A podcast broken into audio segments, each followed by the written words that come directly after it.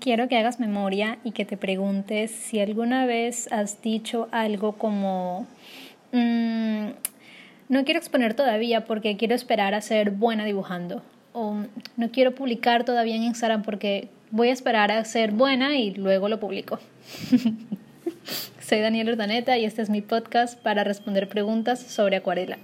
El episodio de hoy es la segunda parte de las excusas favoritas que nos decimos a nosotras mismas para no dibujar o no hacer algo o no tomar una acción concreta. Em, la excusa de hoy es voy a esperar a ser buena.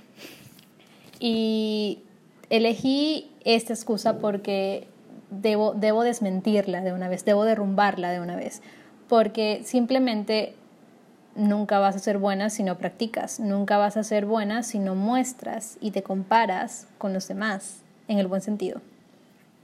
Entonces, em, voy a ser súper breve, simplemente para recordarte que para ser buena, para que ese momento llegue, pues tienes que dibujar todos los días, tienes que practicar todos los días, tienes que publicar en tus redes sociales o mostrar tus trabajos a amigos, a profesores, a conocidos, para aprender de las críticas, sean buenas o malas. Todas son completamente eh, aprovechables para poder mejorar.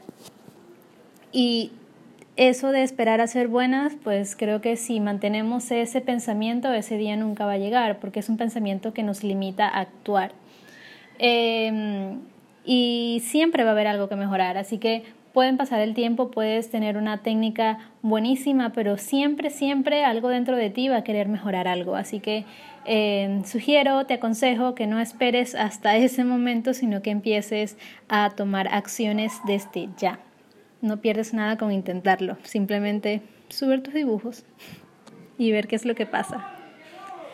espero que te haya gustado este episodio. Puedes encontrar más información en mi página web danielordaneta.com y si tienes alguna pregunta no dudes en enviármela a mi correo eh, info arroba. Nos escuchamos pronto.